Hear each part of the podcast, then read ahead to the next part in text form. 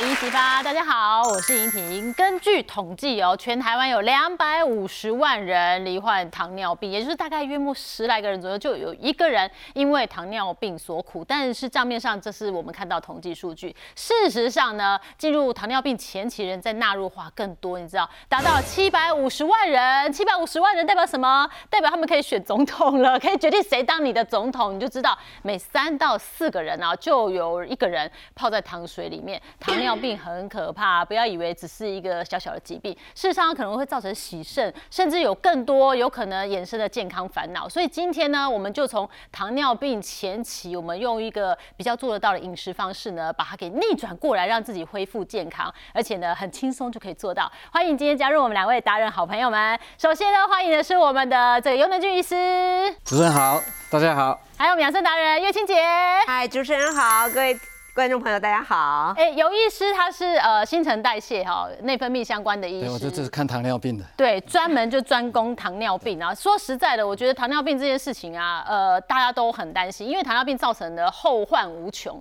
还有包括癌症。所以今天呢，我们就透过饮食的方式，一个个来了解一下。那我们刚刚开头就讲到说，糖尿病前期的这一个呃民众非常的多，其实它就代表这一群人正在排队进入糖尿病，就是即将准备变成糖尿病。病患，所以其实我们可以透过前期来做一些调整。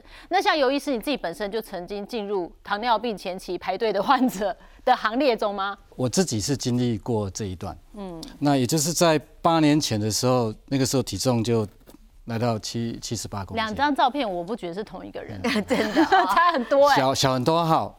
我现在的衣服大概都是是差二十号了。哦，哇，在看门诊的时候，公斤数差不多，有时候会跟。民众想说，哎，你应该要做做减重，嗯，但是那个时候如果是看诊的话，大概肚子也可以挂在那个桌上，所以一只手比别人，三个指头其实在比自己。那个时候我其实有一些健康上的问题，嗯，那虽然自自己在处理糖尿病，但是自己的糖化血素已经来到五点八，嗯，啊，脂肪率也很高，啊，就就就开始自己做这个饮食的配方调整。因为尤医师他自己啊治疗糖尿病。所以他会觉得五点八很高，很多人都觉得说五点八还蛮好啊。拜托，我看到六我也觉得还好啊，对不对？对，通常这个也这个也是在体检听报告的时候，有时候会，呃，只是。医生只有轻轻的说，哎，这个有要注意一下，稍微注意。但那个他已经那个注意的意涵是什么？其实不不太知道。所以简单说啊，如果大家有在做健康检查的话，我们拿到这一张健康检查表哈，这是我们同事的表哈。那上面什么数值是我们要注意的？就在这个地方，是不是？虽然呃上面有点红字，不过那个红血球没有关系，有小事哈。那我们要看血糖跟糖化血色素。对对，血糖检查。那血糖的话也会有个范围值。对。以空腹大概七十到一一百这个范围值。对。那糖化血色素像这个表上，它其实并没有亮红字。对，你看到那个检验范围会说，呃，什么最低检查到四四到六。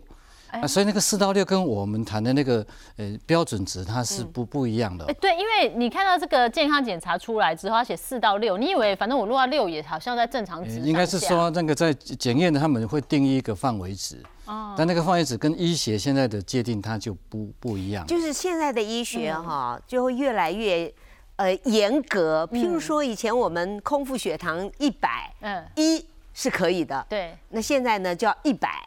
哦，就是真的要越准才越对，所以以前可能糖化血色素六可能是还可以的，正常。现在呢，医生可能就会。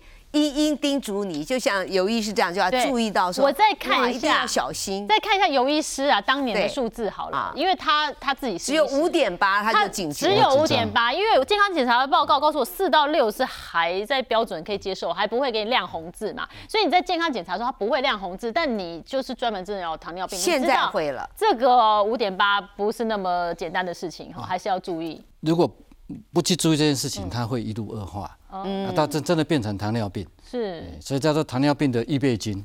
所以说我们体检任何的提醒都应该要采取接续的行动。对你那时候体脂三十，糖化血色素五点八，接近我们刚刚说那个六了，其实已经不太妙了。而且那时候你好像血压也有问题，对不对？哎，我那个时候开始有点高血压，我有吃了半年的血压的药。嗯，那为什么我半年血压药就停了？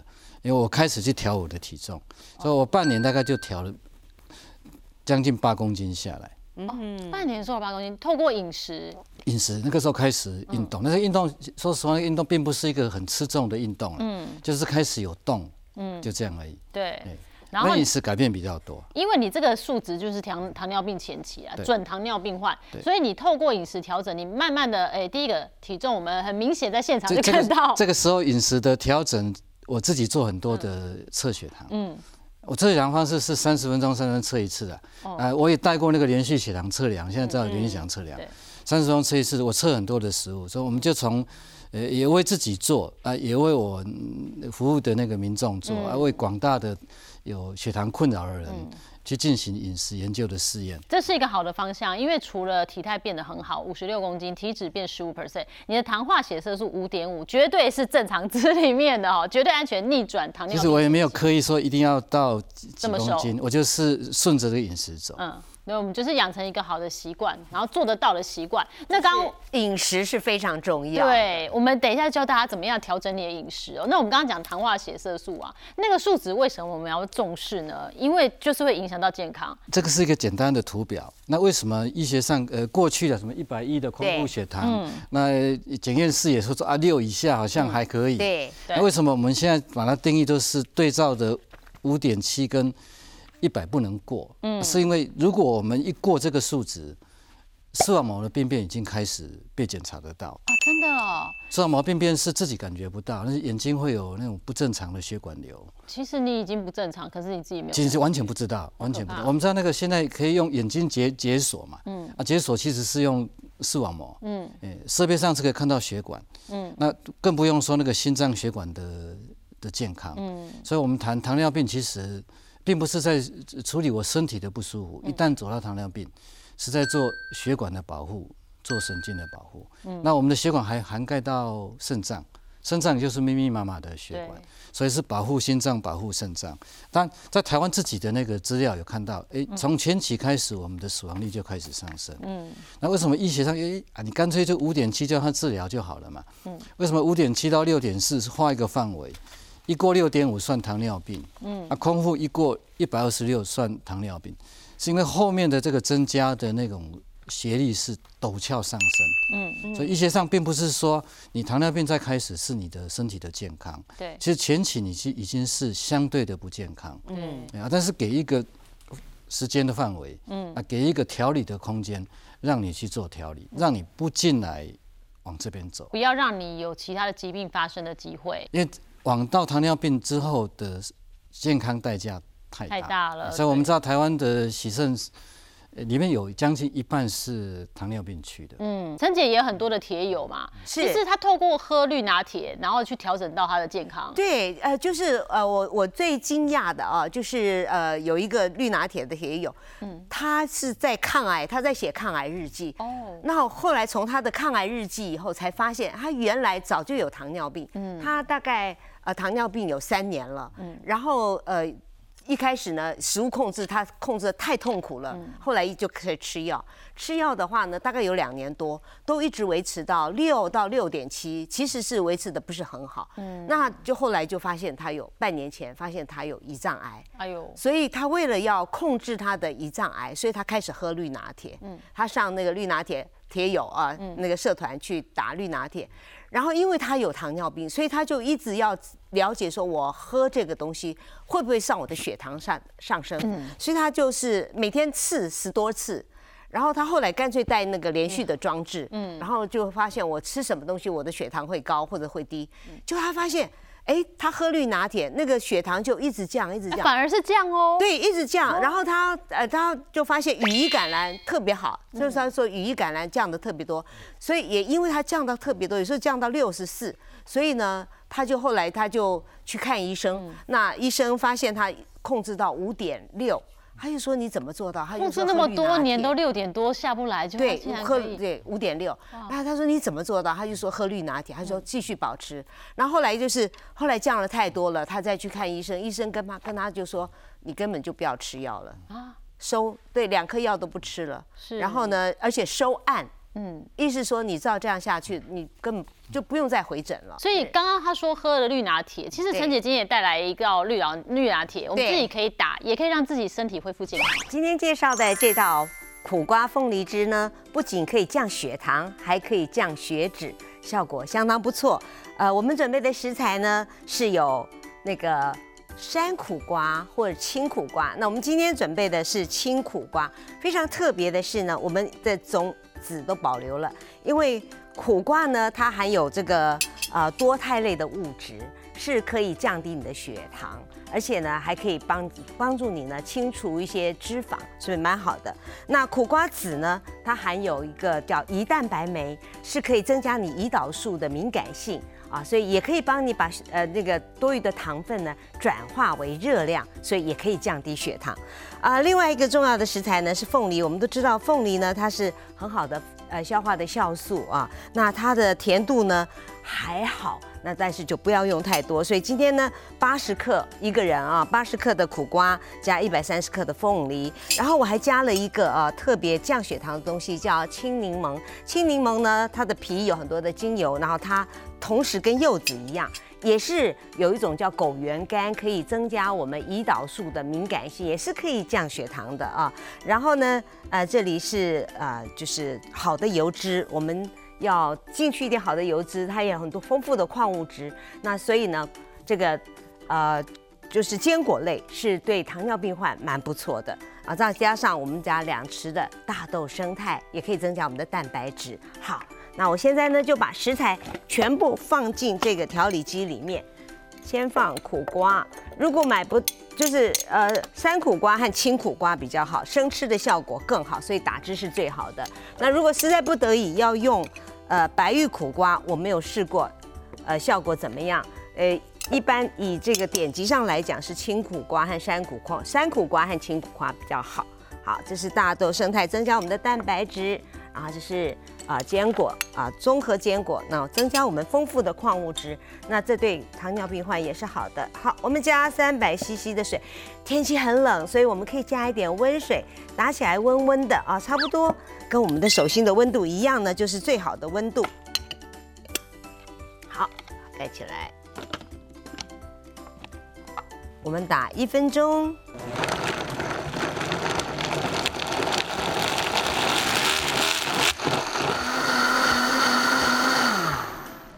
好，一分钟到了。很多人可能会担心啊，就是说纸这么厚啊，那么硬，是不是可以打得很这个绵密呢？我们来试试看，这个调理机真的很棒，所以呢，打出来的是非常的绵密，而且我光这样闻，香甜味就已经十足了哈。哎。我主张吃全食物，就是因为全食物的皮和籽里面呢，植化素最多，膳食纤维也最多，对我们的身体呢，抗发炎的效果最好。好大啦！我已经偷喝一口了，好喝耶。嗯嗯嗯嗯哼，不会很苦，对不对？而且香哎，很香很香。对，有那个青柠檬。山苦瓜的那个籽呢，含有胰蛋白酶，所以是可以呃增加你胰岛素的敏感度，嗯，可以降你的血糖，把把糖化成热量。对，然后青柠檬里面也有一个成分有这样的效果。呃，因为大家都说，哎，我喝绿拿铁又怕我正在控制血糖，其实这个是多余是很多人都会有这样的问题，我常常被问到。那我也很感谢这位何先生，嗯，他自己就是透过自己不断的测试，他发现。他说有没有喝绿拿铁很重要。他说关键是绿拿铁。嗯，然后他的绿拿铁呢是两倍的蔬菜，一一份水果，比如说两百克的蔬菜，或者 even 更多。他一开始的时候可能蔬菜可以到三，水果一，三比一哦，三比一。然后水果一，然后呃他也吃早餐，他一定说早餐一定是早餐喝，然后他加一个水。呃，早餐还会吃一个水煮蛋，嗯，然后他在这里面呢，就是有不同的水果、嗯，蔬菜，然后他会加蛋白质。啊，另外很重要，它是加豆浆，嗯，他用豆浆取代水去打。哇，那这样子味道很多元呢。对，就就是呃营养也很丰富，所以它它大概这样子，呃早上喝这样子就很饱了。三三比一的话，水果就比较不会过过量。哦，怕就有有血糖的问题，怕说水果过量。另外就是有有些人喝了这样的食物没有饱，又又加了面包又加哦馒头，哦啊这个就不是那个主要是因为它没有连皮带子，很多人如果你喝的话，你不是浓稠的话，你这当然比较不容易饱足。还有营养素要均衡，所以你蛋白质什么都要有。带带皮然后再加上呢纤维会比较够。对，然后再加上它就是呃，喝完以后呢，他就到后来啊，他有二比一，也有一比一。他说如果他运动量够，哦，一比一哦他，还对对，他还但是他好敢哦。但是他说不是鼓励所有的糖友都这样，但是你要非常了解你自己。就是透过饮食的调整哦。那如果呢，再搭配你可能真的正在进行治疗，正规的治疗，在运动，呃，我可以讲，就是有一个妈妈嗯哈，她叫呃，她是妊娠型糖尿病，哦，好多孕妇会这样。呃对对，所以她那饮食没有好好的控制，嗯所以呢，到最后数值很不好，医生就说，哎呀，那个高达血糖高达三百多，他说你再不行的话。呃就要打针了，因为他说那时候他一视力都受到影响了，看不清楚。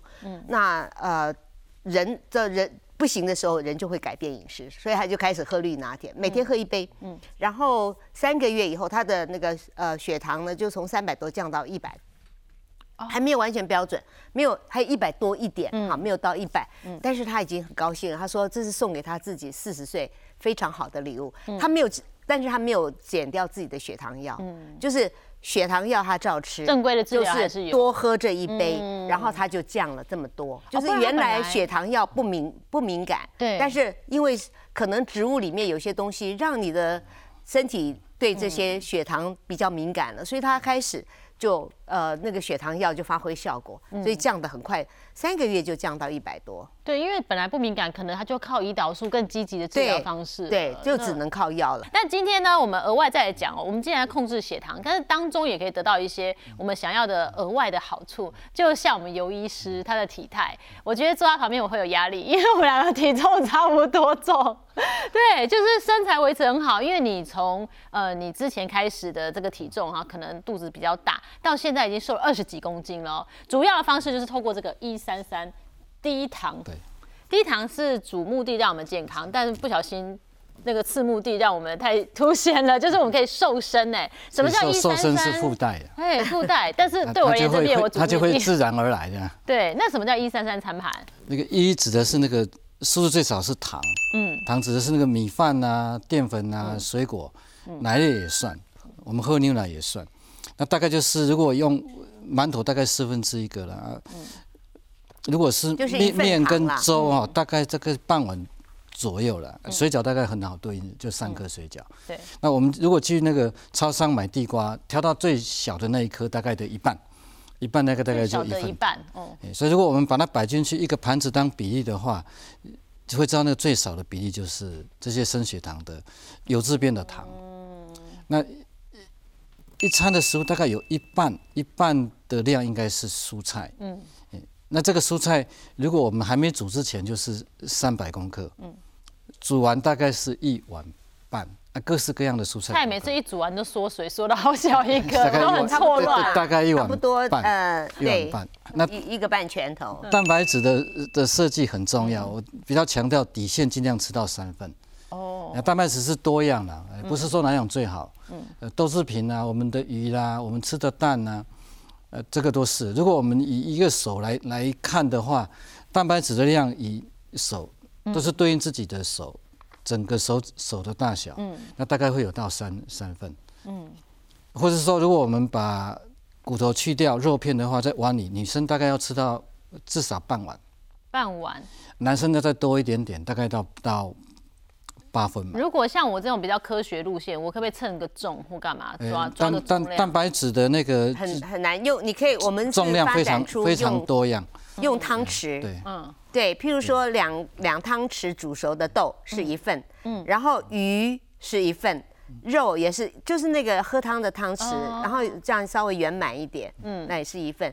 当然，那个尤医师刚刚讲说用手也是很好的，用手用手手差不多用手掌也大概是很好比例的方法，就抓就可以个量。那对宽窄差不多就是这样子。嗯所以那个饭大概会用汤匙去装，大概也是两两汤匙，哦，那大概是这个数量。那您刚刚说发育中的或者是怀孕怀中这这里会放倍多一，哎，点，这这里会会会会会放大一倍，嗯，会放大一倍，所以这个就是一个简易的方式，嗯，呃，没有什么食物叫不好，嗯，所有食物都可以吃而是说要去调节那个升血糖的数量。啊蔬菜尽量是配色的，越越越多越好。嗯，那这个一三三的餐盘，如果我们诶这样去做，我就举一个我们一个七十岁阿嬷的例子。嗯，七十岁他一刚到的时候，糖化血色是六嘛。嗯。但是三个月的这个一三三，他就已经下来降到五左右啊。之后他有点起落，不过都是在五点七以下。嗯。那这个实际上已经做了三年。嗯。那你我们来都会有量肌肉脂肪，所以看到他体重本来也不重了，四十七点八公斤。哎，很多人会担心说，我体重又减轻了。嗯。但是我们有肌肉脂肪量表，这下面这个从五点八拉动到六点一，这个就是肌肉的对照量。肌肉变多，它肌肉长上来了，体重变少，哎，它减掉的多是脂肪。哇！所以我们不要担心自己的瘦。所以我在谈那个瘦的时候，我第一个问说，你蛋白质有没有认真吃？嗯，如果你蛋白吃够的话，基本上你通常不是掉肌肉。嗯。那吃跟动都很重要，但是普遍大家都会呃不责不责备自己的吃，不责备自己的吃，都说呃我肌肉掉，我没有运动，啊我太胖啊我没有运动，一切都怪我没有运动，嗯。啊也不会因为说自己责备自己运动会变成运动的习惯，但基本上这个地方不管是你要调肌肉上来，调脂肪下去，饮食。占了七到八成的影响，所以增肌减脂可以光靠吃是有一定某种程度的效果。我们呃这个量的那个间隔时间最短是两。那阿姨有多运动吗？她也也愿意动，我形容她的愿意动，因为我呃她是从远地来依然看病的。嗯。啊，她看病的时候，因为我自己的用餐结束后大概是一点左右。嗯。啊，我离开要到我的呃运动教室的时候，她就在那个阶梯下。就是我们有个小小的阶梯，只有小阶梯，他在那边原地上下阶梯，上下阶梯，他也不坐下来。他他并不是那个，不是那种高强度运动，他是愿意在动。其实现在就是少少时，不时的动，非常好。他就是少坐下来，这个很重要。多活动，对对，逛街也是一个健康的。其其实 离开座椅，你开始站，开始走，对，就是那个运动的开始。你的那个代谢就会提升了，对，就是让自己不要固定循环也会增加。哦，对，一直久坐不好，宁可动一动也好，起来走一走都好。那阿姨是对的，嗯。那如果我们大家问他问我说盘子怎么？对，挑我增肌减脂餐怎么弄？如果你用的是比较多格子的，嗯，这个在自助餐的那个餐盒也是这个意思。嗯，如果你挑那个是多格子的，你把主食摆进去那个最小的其中的一格，它大概就是一份糖。哦，那记得那个蔬菜都要摆更多格一点。嗯，那这个地方就是蛋白质，这边有用鱼跟。豆腐啊，豆腐植物性蛋白，蛋白质，哦，所以就有很多种调法。哎，这样看起来色香味俱全，该有都有了。那这个格子是更更多格子的，一样啊，就是一样主食摆小一点点。哦，黄色都是蛋白质，你看。我们提的那个蛋白质，如果是豆腐，它量要很多。啊，蛋一颗蛋是一一份的蛋白质。嗯。这个就是及格的哈，而且稍微蛋白质多了点，可以调整。那有时候问说，那我都吃饱了，像这样这一个餐盘，哎，其实看着就饱了。哎，因为有有蛋白质，对，然后又有蔬菜，牛菜。哎，那有些人强调，那如果我吃饱了，因为有些人问那个为了那个两汤匙的饭，嗯，我们不可能是煮两汤匙的饭。有些人说我就吃饱了，那那两汤匙的一份糖，我可不可以不吃？如果我们确认蔬菜有三份，嗯，这样就。会让我们有一定量的糖，嗯，那外加你可能还是可以加少量的水果，所以你并不会身体并不会缺糖。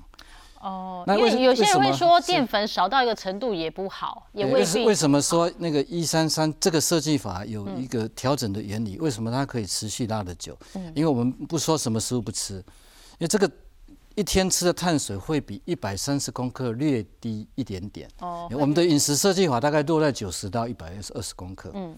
略低，那略低的话，你身体的糖从哪里来？吃不够的，它就逼脂肪放出来。哦，身体的肝脏会释放肝糖。嗯，我们脂肪分解后会转换成糖。嗯，那我们吃过多的这些淀粉食物的糖，它会钻进去变成脂肪。嗯，所以如果我们今天用的是这个叫做微低糖了，微低糖就是说比那个一百三十公克。再少一点点，嗯，每天扣一点点，每天扣一点点的意思，所以拉长时间，所以这个吃法不会瘦很快，嗯，但瘦的时间、减下脂肪时间可以拉非常长的时间。哦，我们自己的这种重复、重复的检查的验证是可以验证到十五个月。嗯，也就是说这样做可以有十五个月，每个月减一点点脂肪。但是方向上是在减脂。对，我的早餐早餐基本上是蛋跟豆浆。嗯，那我的主食也没有面包，我的这主食就是用水果代替主食。啊，那这个水果代替主食，我会切跟呃切片或者是切块。我先从切片，大概是大概指指指头的小指的那个宽度了。那切块大概的话，我就是尽量大大概就是拇指顶多再大一点点。嗯，那我当然吃五到六种，所以是水果盘的概念。是拿一个我们盛饭的碗放在碗里，大概半碗。嗯，那水果有点像，哎，台湾这水果好吃。对啊。所以如果我们刻意说，哎，这个水果我不能吃，那个水果我不能吃，啊，或者说我有糖尿病，啊，呃，哪一种淀粉我不能吃啊？比如说，呃，有人在谈那个，呃。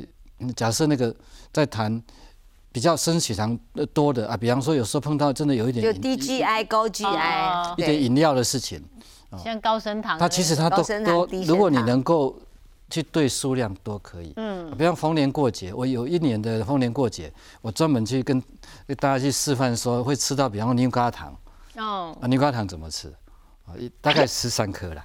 哦，还可以有三克过的哦，三三三克三克大概就是我们讲的一份糖。嗯，所以有些人就是说，那我既然是蔬菜蛋白质我吃了，那我想吃水果，那我想吃一点甜点，哎，你也不妨把那一点点的饭。不用那么仪式感，一定要有有两汤匙的饭，你可以用它来做减一点点替代。嗯，所以跟大家是偶尔，对，如果长期这样的话，你就会得到乳癌。它它它其实也不好吃，对，因为你糖都是会，因为你碳水化合物还是毕竟你身体需要的东西，那跟那个。吃的糖是不一样的，所以由于是其他我都赞成，但是你千万那个牛轧糖它只有过年，你不能每天用它来取代。蛋叔就是九九给你一次，好不好？不要太多。当因为我很多，我一定要说，因为我很多的少的时候，哎呦，他很多哎呦很年轻，他都是把主食省掉去吃甜点。就很年轻就得乳癌。哦，还是要节制一点，那个量量因为糖绝对是会让你促进发炎的，嗯，跟我们谈碳水化跟那个好的主食哈是不一样，嗯，我我们谈的是这样，是说如果你今天最少的是糖，嗯，那你就去变化你的糖，嗯，你就去好好品味你的糖，对，所以在书中我有提提我怎么去鉴赏那个可颂，嗯，那可颂基本上跟我一起吃吃，如果呃饭店的百货去拿可颂，嗯。那个两边的尾巴是我吃掉的嘛？嗯，因为我在看它那个看那个看那个酥酥脆感哦。啊，酥脆感的话，我 你只让自己咬头跟尾就对。我的咬的感觉是因为我知道它做的好不好。嗯，哎，那个酥脆的中间给谁吃呢？中间因为我们这这两个人就削掉了。嗯，就就削掉。所以如果淀粉，大家会说我今天假设是水饺，我们说三颗，嗯，啊，店家不卖三颗，难道我们都吃下吗？那我们还是可以买一份跟别人 share。也也不一定，我如果在我的做法，哎，三颗嘛，啊多的我脱皮就脱皮的，我没有吃完我就没有吃完。哦。当然我的食物那个打包不打包是这样，嗯，方便打包打包回去，所以通常一个一个便当的饭，我打包回去的饭我可以吃很多餐。嗯嗯。但是如果假设你打包，诶会有那个食品安全的问题，会坏掉，那当当然就哦那就不要了，要不打包。嗯。所以那面店我进去，嗯，但面店如果他没有烫青菜，嗯，它没有一些小菜碟，嗯，那我就考虑考虑。哦，那有时候我吃面我会挑馅饼，哦，哎，馅饼我可以挑一个，嗯，相对我吃一整碗的面，嗯。我的面就比较少，嗯，那在在台北其实，哎，这个连锁店嘛，有一家日日系连锁店，它的煎饺可以卖三颗，嗯，哦，可以买三颗起跳，一两颗也可以啊，你就不同口味不同口味。所以当我点了三颗煎饺之后，那个服务生很高兴，他知道你后面要点很多。啊，你要这样这样煮，你要煮菜啊，啊，你要一些蛋白质啊，嗯，那我的结账就是可能我邻桌的一倍嘛，他很高兴啊，因为我的淀粉少下来，嗯，所以一个用餐时间相对是吃的比较长，嗯，啊，大家也在迷失是饭让我饱，面让我饱，嗯，蔬菜蛋白质它在我们胃消化排空的时间比较久，嗯，而不是饭，所以当在做那个低糖饮食、减糖饮食。一开始最痛苦的是叫做吃不饱，因为饭从过去的两碗一路减下来，对吃不饱。对，那如果他愿意把那个蔬菜蛋白质，哎，先吃，嗯，啊，那饭啊量啊，哎，这个相对是排摆中间后面一点点，那个饮食顺序会改变，那种大饭饱足感也会改变嘛。大饭桶的习惯会被改变下来。哦，对，所以我们也不一定要想说啊，我我心里头有一套模式，我大概知道，然后朝好的方向去调整自己最能做到的方式。就对我而言，自己啊，自己跟自己比，我就会觉得，哎，我今天过得比昨天更好，今天比昨天更健康，一天比一天更健康。那也不是说一定要到自助餐店啊，一格一格那样子啊，对，像这样子吗？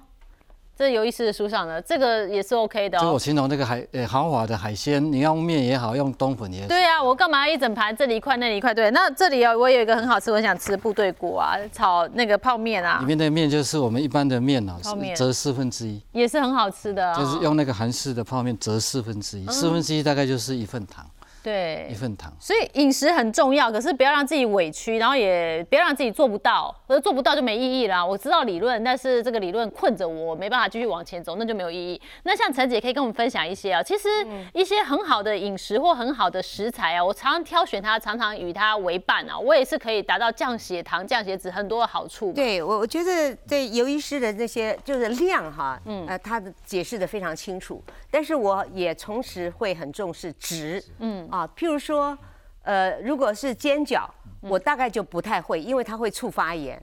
所以，因为你你已经在糖尿病，你已经在发炎了，所以你要减少你会发炎的东西。嗯，所以多吃蔬菜，我觉得会比较好。然后那个注意一下那个，譬如说馅饼哦，当然它都是偶尔啦。啊好，那馅饼也是因为有很油又煎，这些都会促成发炎，所以我我会觉得说，如果你已经有糖尿病，你就要注意发炎，那多用饮食来抗发炎。那我现在介绍的都是抗。抗发炎的好的饮食，还有像说吃不饱，那你吃精致的面，还有精致的那个白米啊，对它就是比较容易消化吸收，那就所以你吃的量就会多。但是如果你改成全谷类啊，呃，像糙米啊，或者是像那个埃及豆，降血糖的效果很好。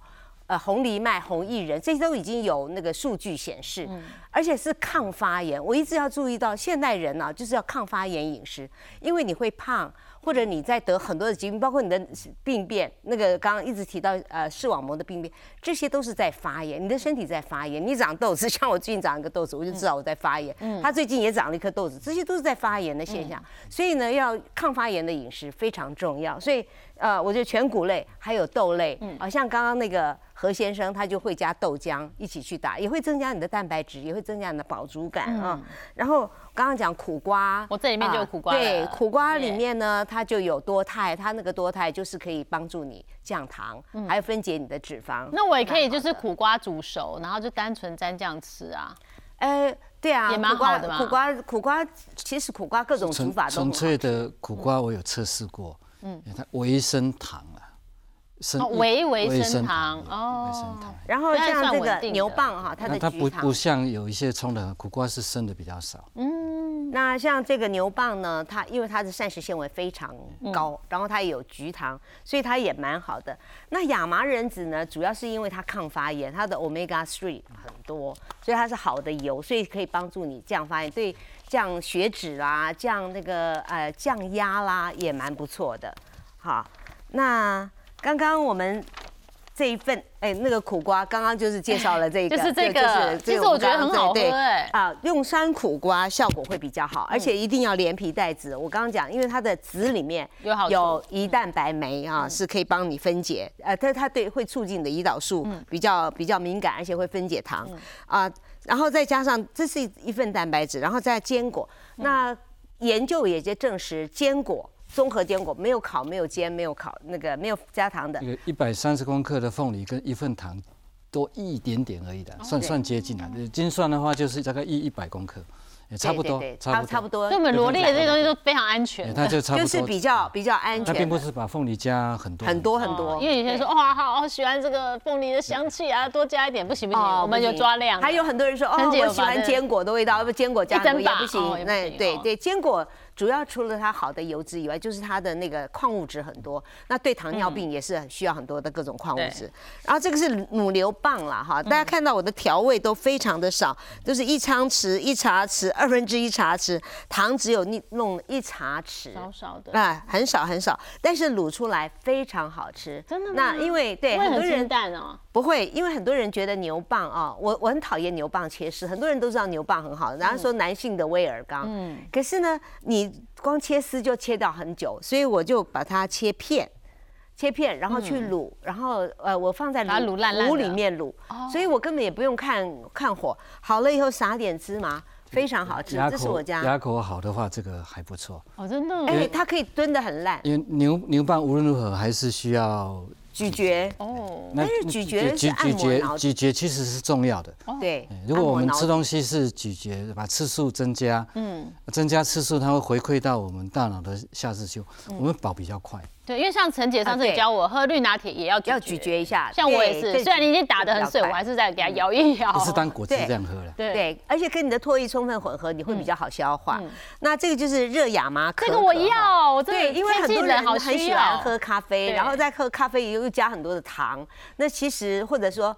喝有喝过度的咖啡，尤其是空腹喝咖啡也会伤胃，所以我觉得冬天喝一点这个蛮好的，就是亚麻仁籽可以降你的血脂，嗯，然后呃可以抗发炎，可可粉对你的心脏非常好，嗯，所以。刚刚那个呃医生说他发现他的那个血管有点钙化，这两个都可以减轻你的血管钙化，可以降你的血脂。可可粉不要买，不要买那种一包一包已经卖。哦，不行，你要买无糖的可可。无糖可可粉。那这个如果你已经血糖太高，那这个黑糖你就可以不要加，或者加少一点啊，加热开水，没有糖也可以。那这个是。本来是否一般人啦，就是取代你那个咖啡。有的人有咖啡瘾，但是你又有你要这样高血压，嗯，那你你可以这样子喝。这个要自己泡，哎，外外面的都多加糖。对呀，因为他怕你觉得不好喝来退钱啊，所以他就把你弄得很好喝啊，什么糖一堆，手摇饮啊一大格，对不对？对。那刚刚那个又很好准备啊，只要把那个买起来，一罐一罐放着，你就这样咚咚